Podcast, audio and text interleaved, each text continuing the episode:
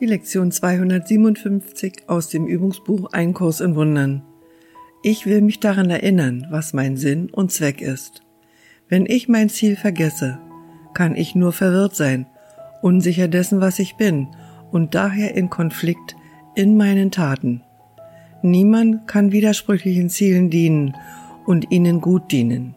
Noch kann er funktionieren ohne tiefe Not und schwere Depression Lass uns deshalb entschlossen sein, uns daran zu erinnern, was wir heute wollen und dass wir unsere Gedanken und Taten auf bedeutungsvolle Weise vereinheitlichen mögen und nur das erreichen, was Gott möchte, dass wir heute tun.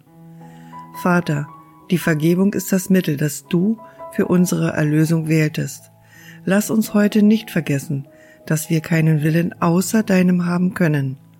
Und somit muss denn unser Ziel auch deines sein, wenn wir den Frieden erreichen möchten, den du für uns willst.